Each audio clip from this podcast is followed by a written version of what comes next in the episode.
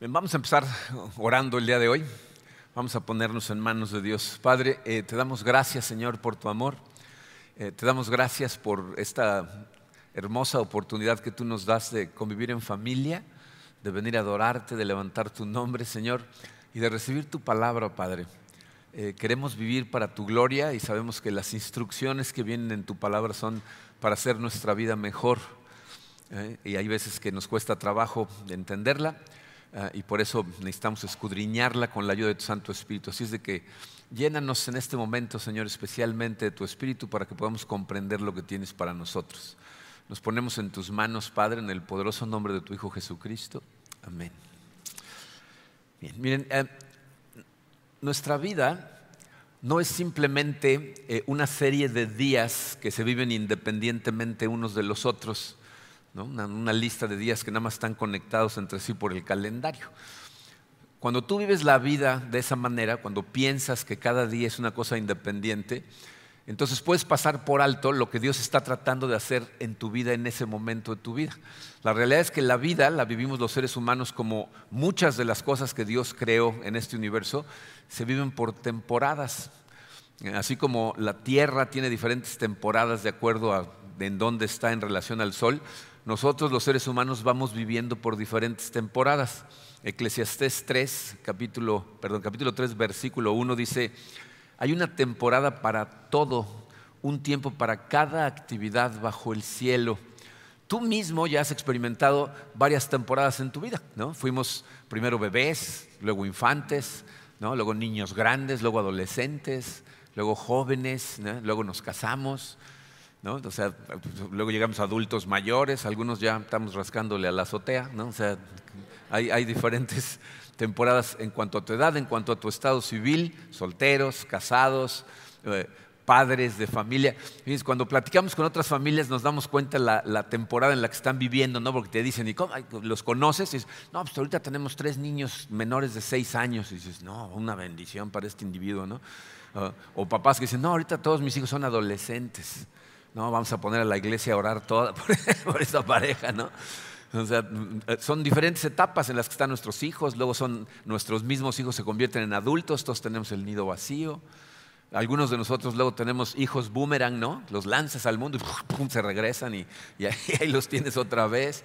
Lo mismo te pasa en tu trabajo, ¿no? Empiezas a, tu vida laboral como aprendiz, luego empiezas a, a agarrar experiencia, luego subes de puesto, ¿no? Cuando subes a una jefatura, Pues tu vida acá es una temporada totalmente diferente, o, abres tu propio negocio, o, sea, o te retiras, llega el momento en donde ya no trabajas, son diferentes temporadas. Las temporadas, eh, hay algunas que pueden durar días, ¿no? de repente nos da una enfermedad muy fuerte que nos detiene, y es una temporadita muy fuerte. Hay algunas que duran meses, hay temporadas que duran años en la vida de la gente. Pero fíjense, Solamente cuando tú aprendes las lecciones que necesitas aprender en cada temporada de la vida, entonces maduras. la madurez no viene simplemente por la cantidad de años que vives. Yo conozco gente adulta que son súper inmaduros y conozco gente muy joven que es muy madura. Entonces, ¿de dónde viene la madurez? Pues de aprender las lecciones que cada temporada de tu vida trae consigo misma. El problema es que mucha gente se estanca en ciertas temporadas muchas veces porque se rehúsa aprender las lecciones y entonces está repitiendo y repitiendo los mismos errores, o gente que por, por, enojo, por amargura, ¿no? ellos mismos se esclavizan a una temporada de la vida. Entonces, eh, necesitamos estudiar acerca de las diferentes temporadas de la vida si queremos simplificar nuestra vida. Si tu vida quieres que sea más fácil de vivirse, tienes que aprender a pasar de estancado a avanzando. Eh, fluyendo entre las temporadas de tu vida. Entonces vamos a dividir nuestro mensaje el día de hoy en dos partes.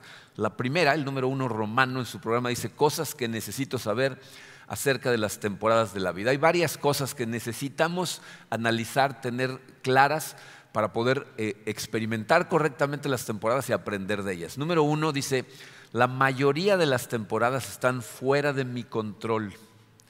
La mayoría de las temporadas están fuera de mi control. Hay, temporadas que nosotros causamos.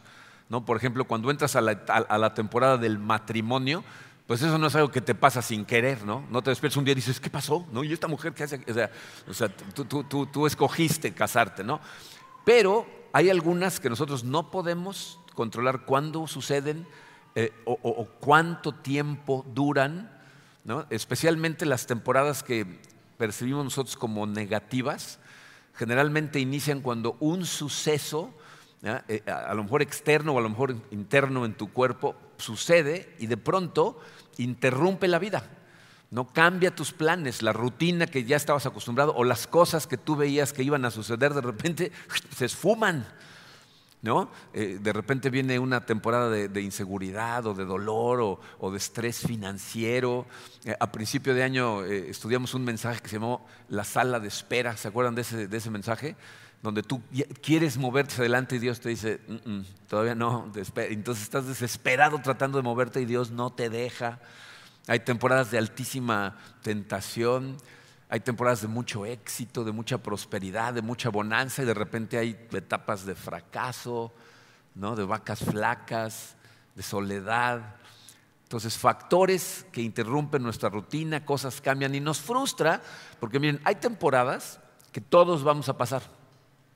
No todos vamos a pasar por todas las posibles temporadas, pero hay algunas por las que todos vamos a suceder. Entonces podemos predecir que van a suceder, pero no podemos predecir cuándo ni cuánto van a durar. Y es muy importante que entiendas que son temporadas, te voy a decir por qué. Hay algunas temporadas que causan emociones muy negativas, o sea, te sientes muy mal o muy deprimido. Y si no entiendes que sin importar cuál fue el suceso que lo causó, a lo mejor el suceso es algo permanente, ¿no? a lo mejor pierdes a una persona a la que amas y eso no va a cambiar, pero la emoción que sientes, esa sí va a cambiar si aprendes las lecciones y fluyes con Dios, entonces va a minorar hasta un momento en donde puedes volver a disfrutar de la vida. Pero si no entiendes eso, esa sensación de que va a durar para siempre, causa una de las peores depresiones en la, vida de un ser humano. En algunos casos incluso lleva a la gente a quitarse la vida, porque piensan que así va a ser ya el resto de su vida. Y, no va a ser así. No tiene que ser así. ¿Ok? Entonces, nosotros no las controlamos. Hay algunas que, pasan rapidísimo cuando queremos que pasen lentas y unas que pasan lentas cuando queremos que vayan rapidísimo. Y como está fuera de nuestro control nos frustra. Pero ¿sabes quién sí tiene control sobre todas esas cosas? Servimos un Dios maravilloso que está en control del universo, es un Dios soberano. En el libro del profeta Daniel, en el Antiguo Testamento, en el capítulo 2, versículos 20 y 21, dice Daniel, Alabado sea por siempre el nombre de Dios. Suyos son la sabiduría y el poder. Él cambia los tiempos y las épocas, pone y depone reyes. A los sabios da sabiduría y a los inteligentes discernimiento. él está en control de absolutamente todo. Dice, Él cambia los tiempos, Él cambia las épocas. Y, y me encanta esta frase que pone ahí Daniel, dice, Él pone y depone reyes. Lo que está diciendo es, todos los sucesos que están pasando en este momento en nuestro mundo están bajo el control soberano de Dios. Si, si, Vladimir Putin decide continuar con su invasión de Ucrania y luego se sigue con Polonia y China le ayuda y López Obrador manda tres aviones para ayudar, no importa qué hagan esas personas, eh, Dios está llevando a cabo su plan de principio a fin. O sea, que, algunas personas hagan ciertas cosas. Están ahí porque Dios los está dejando estar ahí. Y hagan lo que hagan, su plan perfecto se va a llevar a cabo al final de los tiempos. Eso no lo puede cambiar nadie. Entonces, Dios está en control. ¿eh? Y necesitamos recordar eso. Yo no estoy en control, pero tengo que confiar en Dios que sí está en control. Número dos, algunas temporadas pueden ser muy confusas. Muchas veces cuando nos suceden cosas fuertes, la gente pregunta, ¿por qué a mí? Estoy tratando de vivir la vida correctamente, estoy tratando de hacer lo que Dios quiere que haga. No entiendo por qué me pasó esto. Bien, aquí hay una de dos. A veces la comprensión acerca de las situaciones que vivimos no viene hasta mucho tiempo después. Hay veces que incluso viene cuando ya estamos en otra temporada y de repente volteas hacia atrás y analizas todo lo que sucedió y ves todo lo que cambió Dios y cómo te dirigió Dios y dices, ok, ya entiendo por qué pasó eso. Entonces viene con el tiempo. Pero hay algunas situaciones que no vas a comprender mientras estés en este planeta, en esta tierra, no, las vas a entender. Y, lo que necesitas entender es dos cosas. Aunque Dios te las explicara, a lo mejor de todas maneras las ibas a entender. Pero en segunda, no te debe ninguna explicación. O sea, mucha gente, oigo a veces a cristianos decir cosas incoherentes, como decir, estoy muy enojado ahorita con Dios. ¿Qué estás diciendo? Está haciendo algo que a mí no me parece y no me dice por qué. Él es el rey del universo. Él tiene todo bajo control. Y fíjate lo que dice Isaías. Isaías 55, no dice, mis caminos y mis pensamientos son más altos que los de ustedes, más altos que los cielos sobre la tierra. O sea, sus pensamientos están a un nivel tan alto que aunque tratara de revelártelos no los ibas a entender. Si pudieras entender todo lo que hace Dios en este universo, serías Dios. No eres Dios. Entonces confía en Dios que Él sí sabe lo que está haciendo. Número tres, Dios tiene propósitos para cada temporada. O sea, Él sí está en control y las cosas que suceden suceden para sus propósitos. Si tú eres cristiano, tienes que ser consciente de que todo lo que sucede en tu vida pasa bajo el filtro del rey del universo que es sabio. ¿Ok? Entonces necesitas realmente estar consciente, Dios está en control, por lo tanto mi vida no es una serie de eventos o circunstancias que suceden al azar y que lo que va a pasar, pues quién sabe qué vaya a suceder y Dios ni siquiera está al, tanto de ello. Al revés, Dios va a utilizar todo lo que pase, pero escúchalo claramente, para sus propósitos. La Biblia nos dice que es para nuestro bien de acuerdo a sus propósitos. Romanos 8:28, un versículo que deberíamos ya de saber de memoria porque lo estudiamos constantemente. El apóstol Pablo dice, Ahora bien, sabemos que Dios dispone de todas las cosas para el bien de quienes lo aman, los que han sido llamados de acuerdo a su propósito. Bien, ese versículo es importante darnos cuenta de lo que dice y de lo que no dice. Porque hay veces que la gente malinterpreta ese versículo. Fíjense que no dice, a los que aman a Dios todo les sale bien. ¿Se fijaron que no dice eso? Dios va a hacer que les salgan puras cosas buenas a sus seguidores. Ese es el Evangelio de la prosperidad, es falso. Tampoco dice, Dios dispone de todas las cosas para todo el mundo. No dice eso. Dice, Dios dispone de todas las cosas para el bien de quienes lo aman. Entonces, no dice que las cosas sean buenas, dice que las usa para bien de la gente que lo ama. ¿Ok? Entonces, nada pasa en tu vida sin que Dios lo utilice para algo. Y tú te preguntas a veces, ¿y también las cosas malas que me pasan? La Biblia dice que Dios tiene un propósito para todo. Fíjate, Proverbios 16, 4 dice, toda obra del Señor tiene un propósito, hasta el malvado fue hecho para el día del desastre. Y antes de que empieces a maquinar cosas en tu cabeza pensando que Dios es muy malo porque se la pasa todo el día pensando en cómo meterte en problemas, tienes que entender que Tú no necesitas ayuda de Dios para meterte en problemas. ¿Ok? Es la verdad de las cosas, si piensas cuál es la fuente de nuestros problemas, es una de tres. O son cosas que tú te causas a ti mismo por desobediente o porque tomas decisiones pensando que las cosas van a salir de una manera y salen de otra. Que la Biblia dice, hay caminos que el hombre piensa que son rectos y terminan siendo caminos de muerte.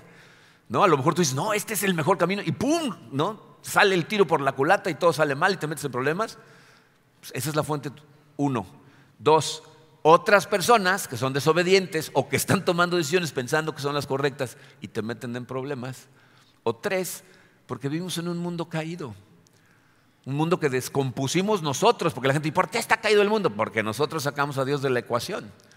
Y entonces descompusimos el sistema y ahora suceden problemas todo el tiempo porque estamos dirigidos por el ego en todo el mundo. ¿okay? Entonces tienes que recordar, Dios no es el autor del mal, pero utiliza absolutamente todo lo que pasa, aún las cosas hechas con malas intenciones, Dios las utiliza para sus propósitos y para el bien de la gente que lo ama y lo obedece. Por eso el Romanos 8:28 especifica a quienes se aplica. Dice, a los que han sido llamados de acuerdo a su propósito.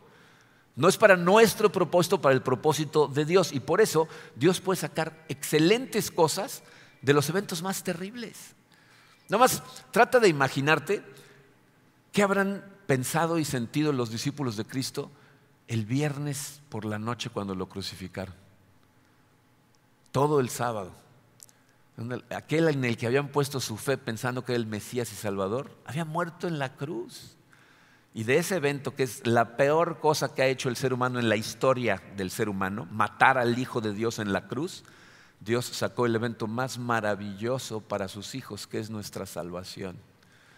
Entonces, si confías en Él, Él de las peores situaciones va a sacar cosas maravillosas y trabajan para bien de quienes lo aman.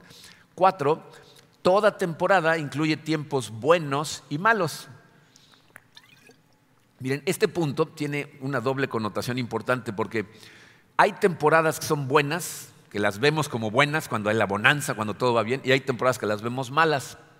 hay buenas y malas. Pero aparte, dentro de todas las temporadas suceden cosas buenas y suceden cosas malas.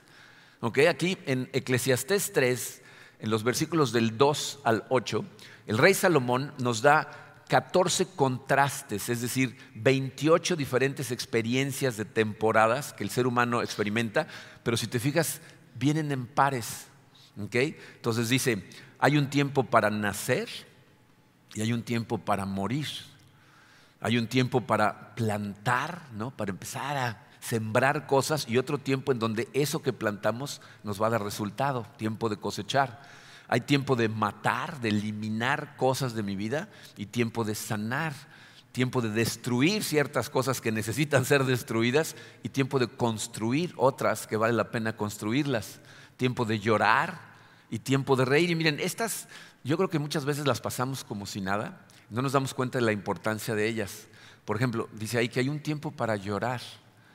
Eh, la ciencia ha descubierto ahora que la gente que trata de reprimir sus emociones se hace daño a sí misma. Y la Biblia nos dice, cuando te toque llorar, llora.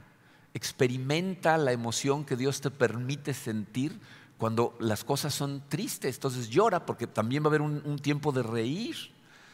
Hay un tiempo de luto, ¿no? es un proceso que atravesamos cuando perdemos cosas importantes en la vida que no nada más se aplica a personas que perdemos.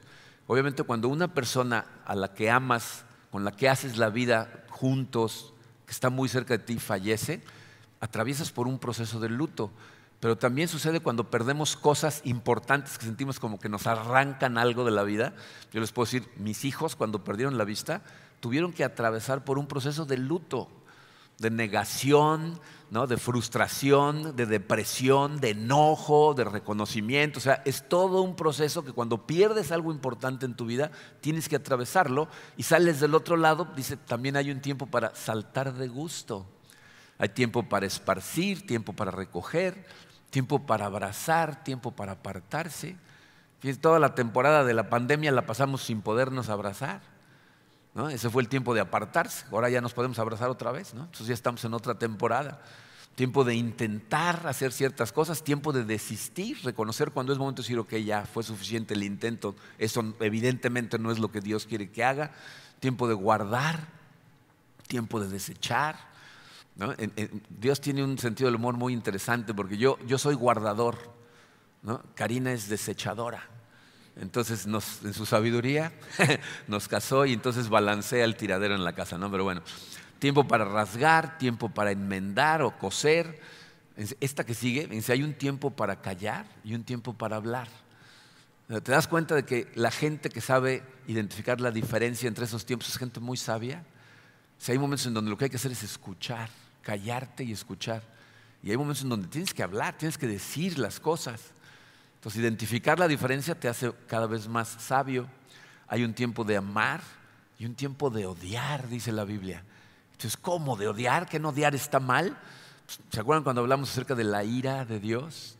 Cuando, cuando el enemigo se mete con, con sus hijos, se desata la ira de Dios. Y lo mismo nos pasa a nosotros. ¿no? Cuando se meten con la gente a la que amamos, nuestra ira sale. Pero acuérdate que dice tiempo de amar y tiempo de odiar, no dice tiempo de odiar y de matar. Ese es otro, ¿ok? Es en otro lado. Tiempo de guerra, hay veces que vale la pena luchar por las cosas. Tiempo de paz, ¿no? Hay, hay momentos en donde lo que hay que hacer es establecer paz con la gente a nuestro alrededor. La vida es una combinación de temporadas que son un contraste, pero si lo piensas, se necesitan las dos. O sea, si tú en un lugar tienes puro sol y nada de lluvia, se convierte en un desierto. Necesitas la combinación de las cosas para que la vida fluya y eso es lo que sucede. Pero lo importante es que entiendas que si tú estás tratando de vivir la vida como Dios quiere que la vivas, entonces debes recordar, ya sea que la experiencia sea buena o mala, Dios tiene un propósito y va a tener un valor en tu vida el atravesar por esa temporada. Y el punto 5 dice, lo que siembre durante una temporada, lo cosecharé en otra. Esto es lo que se conoce como la ley de la granja. ¿no? Todos los agricultores saben que siembran en primavera, pero no van a cosechar hasta otoño. ¿no? Pero tienen conciencia de qué va a pasar. O sea, trabajan arduamente en la primavera porque saben que si lo hacen, entonces en la siguiente, bueno, de hecho dos temporadas después, van a cosechar. Lo cual significa que debes ser consciente de que los hábitos que tú estás desarrollando en la temporada en la que estás van a tener su cosecha buena o mala en la siguiente temporada. Entonces los hábitos que desarrollas mientras vas a la escuela, si aprendes a trabajar diligentemente, si eres una persona responsable, si te das cuenta que la escuela es un lugar donde vas a obtener educación, no calificaciones, entonces, esos hábitos van a pagar positivamente en tu temporada de trabajo. Si desarrollas malos hábitos acá, vas a pagar las consecuencias allá. Los hábitos que estás desarrollando cuando estás en casa de tus papás, relacionalmente hablando, te los vas a llevar a tu matrimonio. la mayor parte de los problemas que suceden en el matrimonio no salen en el matrimonio, son cosas que la gente viene arrastrando de su vida anterior, de sus temporadas anteriores y llevan esos hábitos a su matrimonio y les causan problemas. Entonces la gente sabia sabe que hay consecuencias a nuestras acciones y a lo mejor no las ves de inmediato porque lo que siembras ahorita, la cosecha no sale de inmediato, sale después, pero va a salir para bien o para mal. Entonces la manera en que tú respondes ante una temporada, miren, hay una temporada en la vida espiritual de todas las personas que le llamamos el desierto espiritual. Es una etapa en la que tú, por más que tratas de conectarte con Dios y lees tu Biblia y tratas de meditar en los versículos, terminas tu momento con Dios y dices, no me dijo nada, no saqué nada, esto no me sirvió de nada. La Biblia dice que la palabra nunca regresa vacía. Es decir, cuando tú lees la palabra de Dios y entra a tu corazón, siempre hace algo, pero a lo mejor no lo hace en ese momento. Si tú diligentemente continúas con tus disciplinas espirituales, vas a cosechar más adelante aunque parezca que en este momento no está haciendo nada, sí está haciendo algo. Gálatas 6:9 dice, no nos cansemos de hacer el bien porque a su debido tiempo cosecharemos si no nos damos por vencidos. Entonces acuérdate, a lo mejor no ves muchos resultados cuando estás haciendo las cosas bien ahorita, pero lo vas a ver después. Esas son las cinco verdades. Ahora, ¿cómo podemos aprovechar al máximo cada temporada para seguir avanzando, para seguir fluyendo? Aquí hay también varias cosas que necesitamos eh, hacer nosotros para que nuestras temporadas rindan al máximo y nos ayuden a movernos a la siguiente. Número uno, dice, trata de entender lo que Dios te está tratando de enseñar en esta temporada. Dice, la Biblia nos habla de la vida con diferentes analogías. En algunas partes le llama como si fuera una carrera. Aquí de lo que nos habla es que es como una escuela. ¿Para qué vamos a la escuela? Para aprender lecciones. ¿De qué nos sirve aprender las lecciones que Dios nos está dando? Pues te sirven para esta vida y para la que sigue. O sea, en esta vida, mientras más lecciones aprendes, mejores decisiones tomas en el futuro. Y mientras mejores decisiones tomas, en menos problemas te metes. No significa que no vas a tener ningún problema, pero vas a tener bastante menos problemas si aprendes las lecciones en esta vida. Pero aparte, lo único que te vas a llevar cuando dejes este mundo es tu carácter. Las cosas que Dios ha ido poniendo en tu corazón, que eso se va a ir contigo. ¿Eh? Proverbios 3.1 dice, Hijo mío, no te olvides de mis enseñanzas más bien guarda en tu corazón mis mandamientos. Estas son cosas que miren, es importantísimo aprender estas lecciones. ¿Saben cuáles son formas de, poder identificar qué podemos aprender? En primera, pregúntate, ¿en qué temporada estoy? ¿Qué estás enfrentando en este momento? ¿Qué está pasando en tu vida en este momento? Porque si puedes identificar la temporada, es más fácil contestar la pregunta, ¿qué me quiere enseñar en esta temporada? ¿Qué retos estás enfrentando? ¿Estás pasando por retos de salud? A lo mejor te está tratando de enseñar a cuidar mejor tu salud. tienes estrés financiero, a lo mejor te está enseñando a ahorrar para las vacas flacas, hacer mejor tu presupuesto, vivir por abajo de lo que ganas. O sea, ¿qué te está tratando de enseñar? ¿Estás en una etapa de soledad? Analiza tu carácter. O sea, ¿te deja la gente o tú los espantas a todos? ¿No? ¿Qué es lo que está pasando? A lo mejor estás en un momento de éxito. ¿Qué te enseña Dios mientras estás siendo próspero? ¿Qué quiere que hagas con las cosas que está triunfando en tu vida? Entonces, analiza. Mucha gente pregunta, ¿por qué pasó esto? Cuando la pregunta es, ¿para qué pasó esto? Miren, la, escuela de la vida eh, tiene cosas muy particulares acerca de las pruebas que enfrentamos. Si tú enfrentas una prueba en la vida de la forma equivocada, vamos a decir que la repruebas, la vas a seguir presentando otra vez una y otra y otra y otra vez, porque si no aprendes de tus errores los vas a volver a cometer. La gente que no aprende sus lecciones del pasado continúa cometiendo errores en el presente y en el futuro. ¿Quieres aprender de tus lecciones? Lleva un diario. Escribe las cosas que enfrentas, cómo las enfrentas, qué resultados obtienes y regresa a estudiarlo de vez en cuando y te vas a dar cuenta cómo Dios te está enseñando cosas. Y lo segundo que tienes que recordar en cuanto a las lecciones de la vida es que no se acaban. No va a llegar un momento en donde Dios diga, este graduado, ya. ¿no? va, a vivir ahora en paz por el resto de su vida sin ninguna situación. No, no, sucede. Platica con gente mayor de edad y todos te dicen, no, esto no se acaba nunca. Todo el tiempo estás enfrentando nuevas pruebas. Ahora, ¿cuál es la lección más importante que Dios te está tratando de transmitir? Confía en mí. Esa es la que más trabajo nos cuesta aprender. Todo el tiempo vamos a confiar en nosotros. Cuando Dios dice, confía en mí. Miren, piensen en, el apóstol Pablo. Lean la Biblia, la vida de Pablo en, el Nuevo Testamento. La verdad es que después de su época, de su temporada de asesino, ¿no? se convierte en el principal promotor de la iglesia. Tiene una relación más profunda con Cristo que probablemente, yo creo que contados con los dedos, gente que ha tenido ese nivel de profundidad de relación, Cristo le hizo revelaciones que a nadie más le hizo. Y sin embargo, nunca dejaron de llegarle lecciones de que tenía que confiar en Dios.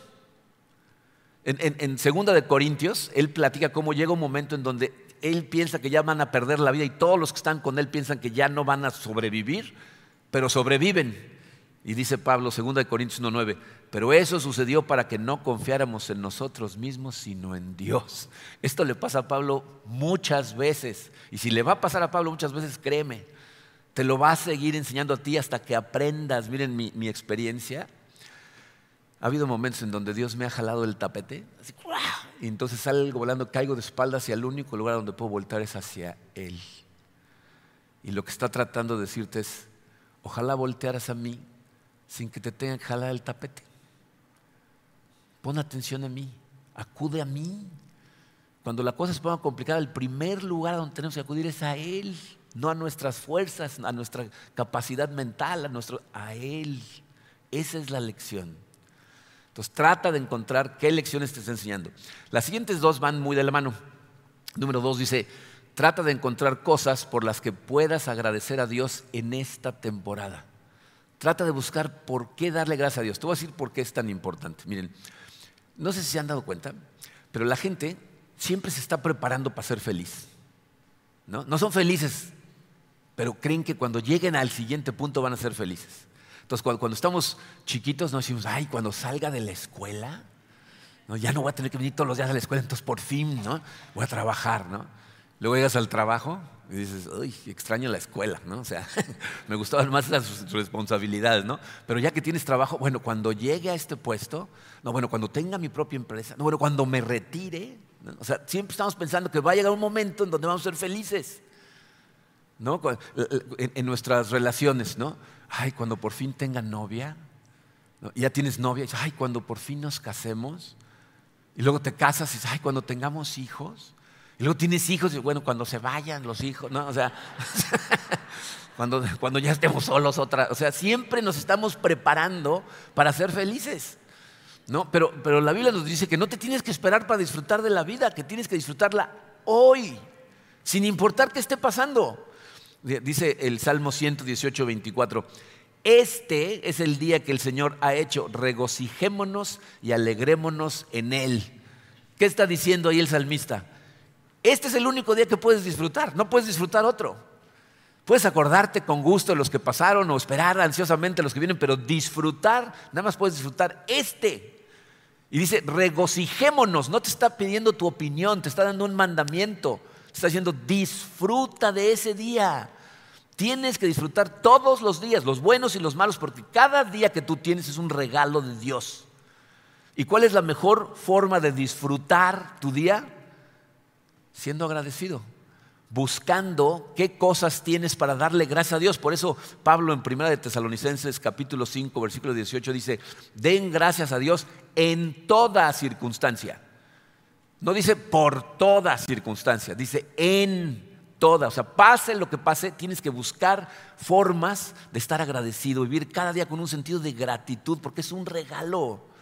Ahora, ¿cómo me puedo asegurar de hacer eso? Número tres, trata de identificar qué es lo más importante en esta temporada. Hay algo, muchas cosas son importantes, siempre, pero generalmente hay cosas que saltan por su importancia. Miren, eh, yo creo que algo que aprendemos con la edad es que el tiempo vuela. ¿No, ¿No les pasa que mientras más grandes son de edad, más rápido se va la vida?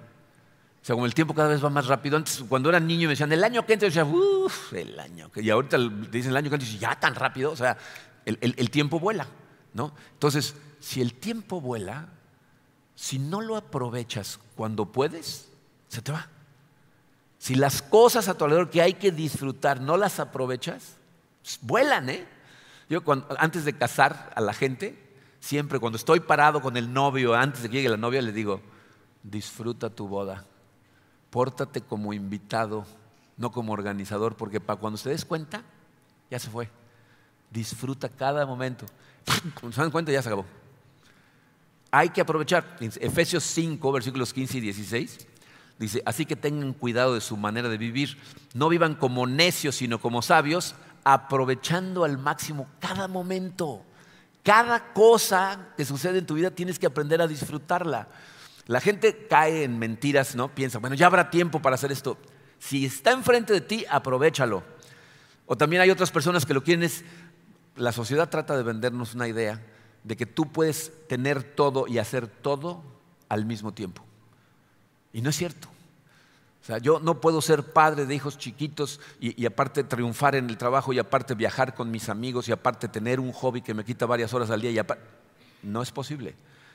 Hay cosas que son importantes y les tienes que poner atención. Entonces yo, mis hijos desde que eran chiquitos, me acuerdo, les decía, disfruta tu infancia, sé niño. Porque los niños ya quieren ser adolescentes. no, no, no, no. Cuando estés allá vas a extrañar aquí. Disfrútalo. Los adolescentes ya quieren ser adultos. No, no, no, tranquilo, aprende.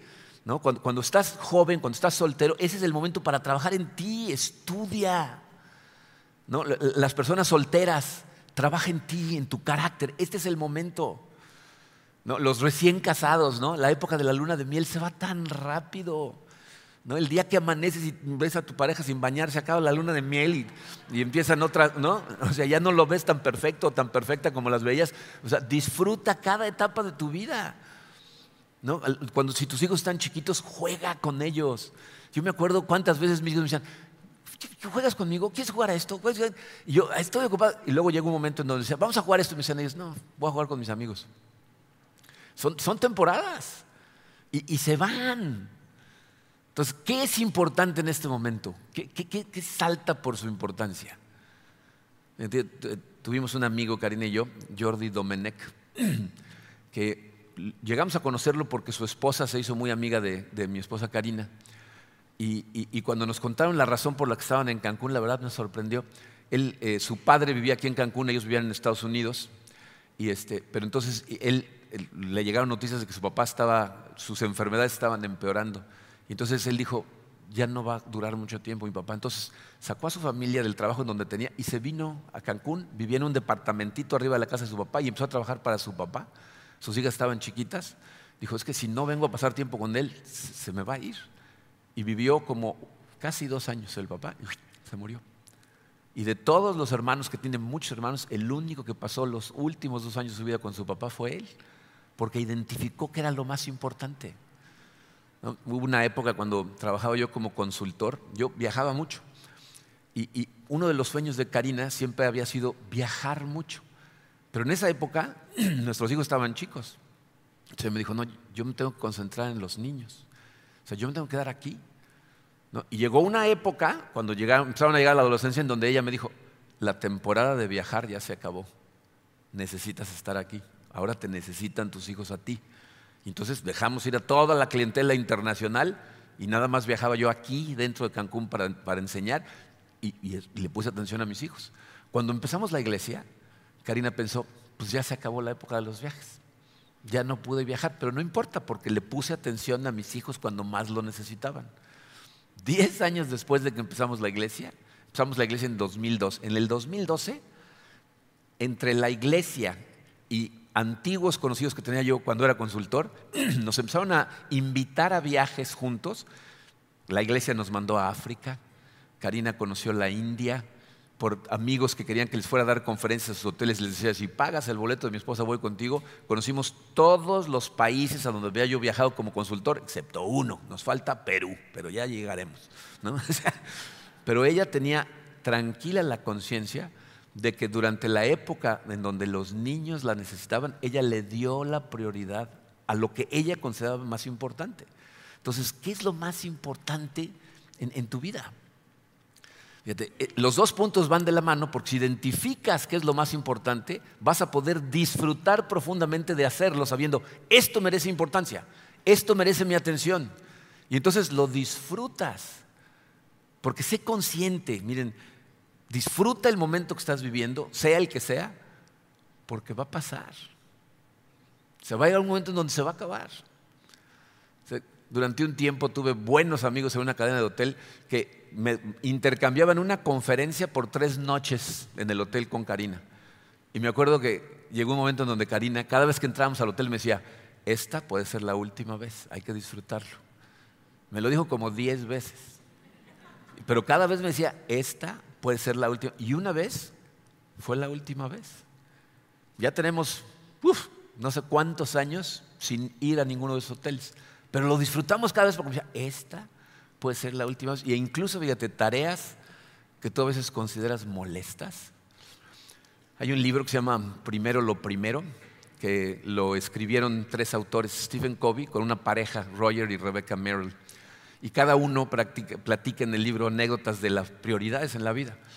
Y Rebeca cuenta una historia. Eh, ella estaba en el ala de un hospital en donde estaban los pacientes enfermos con enfermedades terminales, gente que estaba ya a punto de morir. Y entonces ella iba y oraba con ellos y los consolaba. pero dice que estaba en la habitación de una chica que tenía como 24 o 25 años, que tenía un hijo chiquito, un hijo como de un año y medio. Y entonces dice, la tenía de la mano, la chica así con la mirada como viendo al techo, y no sabía qué decirle para consolarla. Y de repente la chica abre la boca y le dice, ¿no sabes lo que daría por poder cambiarle un pañal a mi bebé? Dice, me quedé fría. La actividad que muchas veces los esposos te va a tirar, madre vieja, ¿qué comió este? Esa chica dice, lo que daría por poder hacerlo una vez más. Y ya no pudo. Acuérdate, un día va a ser la última vez. Cuando te despides de la gente a la que amas, se dan cuenta con la facilidad que decimos, bueno, bye. Un día va a ser la última vez. Aprovecha.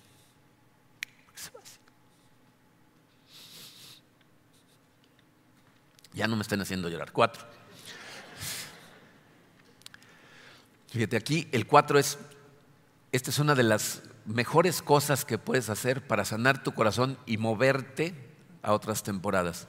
Busca cómo puedes ayudar a otros en esta temporada. Sin importar qué estés enfrentando, te puedo asegurar que hay gente a tu alrededor que necesita de tu ayuda. Y la mejor manera de sanar tu corazón es poner tu dolor a trabajar, especialmente cuando has pasado por temporadas fuertes. La gente que las está pasando te necesita. Dios no desperdicia el dolor, lo pone a trabajar. ¿Cómo lo pone a trabajar?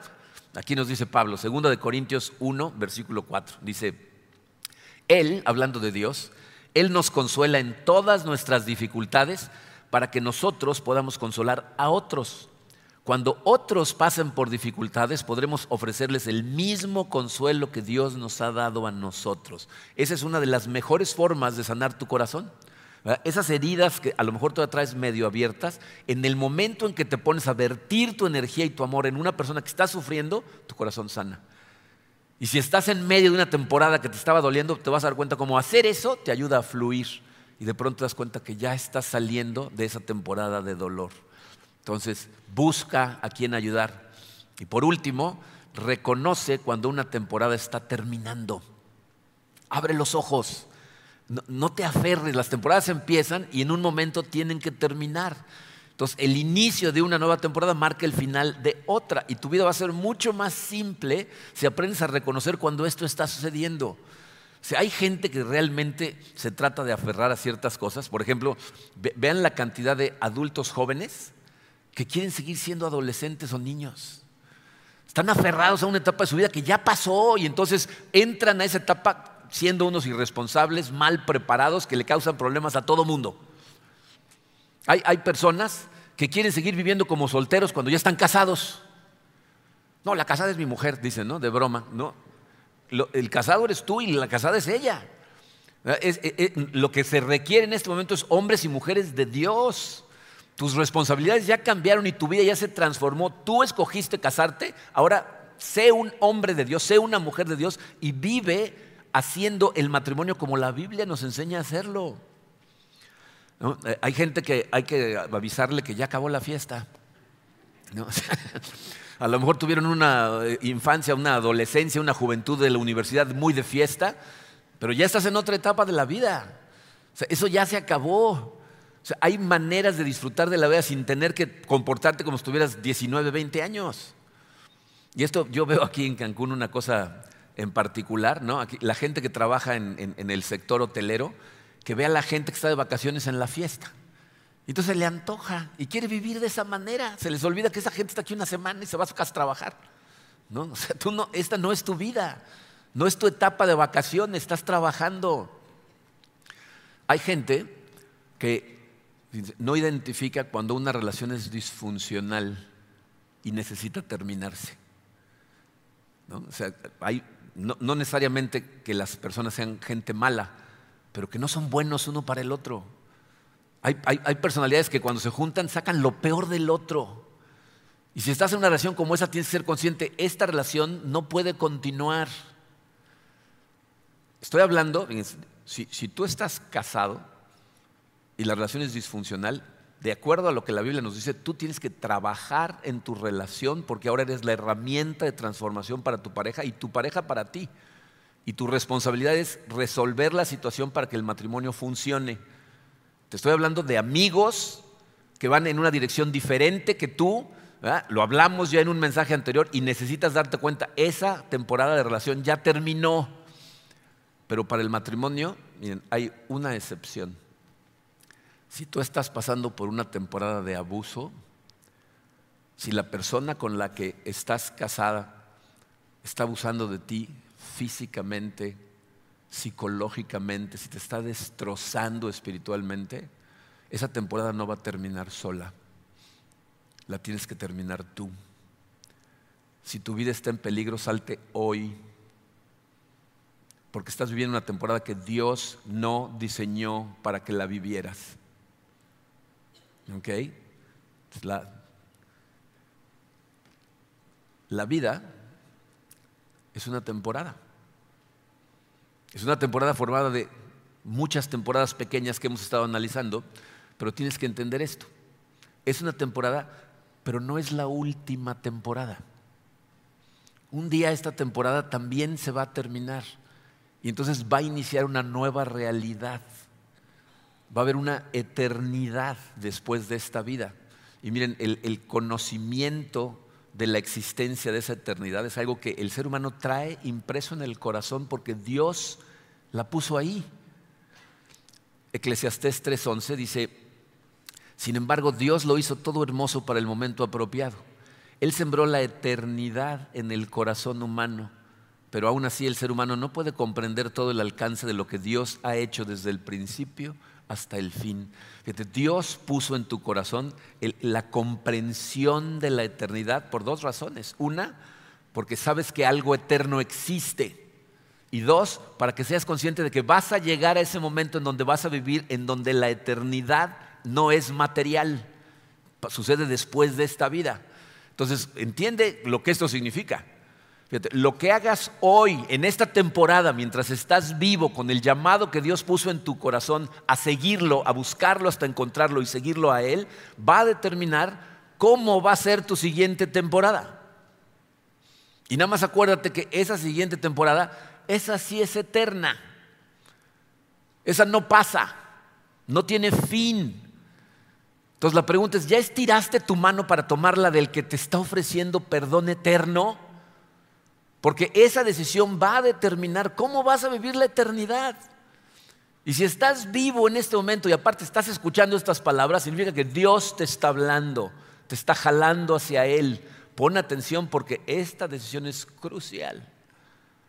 Podemos cometer muchos errores mientras estamos aquí en la tierra, pero si cometes ese error, el resultado, la cosecha es eterna.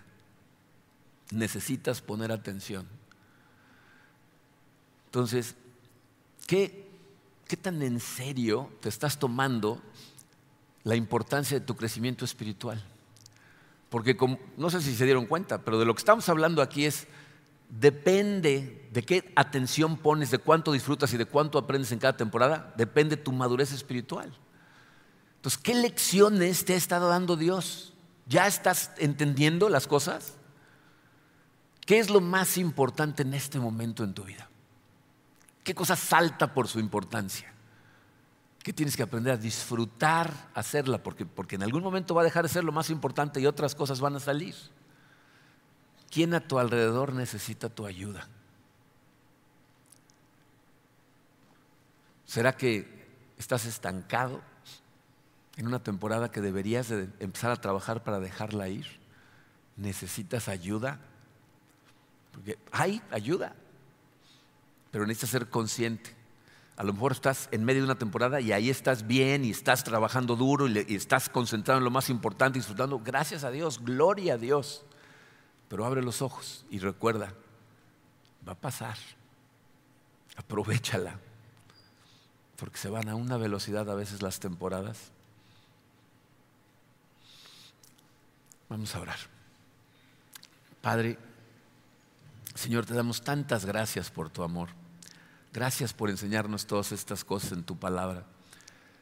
Creo que por encima de todas las cosas, eh, quiero pedirte para todos los que estamos escuchando estas palabras, Señor, que nos ayudes, sin importar la temporada que estemos enfrentando, a confiar cada vez más en ti, a acudir siempre a ti, en los momentos buenos para agradecerte, Señor, en los difíciles para que nos sostengas Ayúdanos, Padre, a tenerte a ti siempre al centro de todo lo que sucede en cada una de las temporadas que vayamos a vivir. Señor, sé tú el centro de nuestra vida, de nuestras acciones.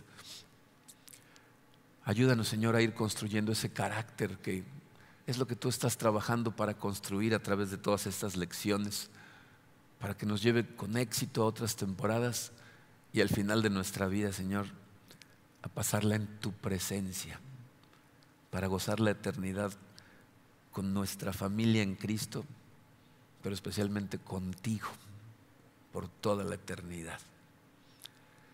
Nos ponemos en tus manos, Señor, porque sabemos que solamente contigo podemos hacer estas cosas. Abre nuestros ojos, danos humildad, Padre, te lo pedimos en el poderoso nombre de tu Hijo Jesucristo. Amén.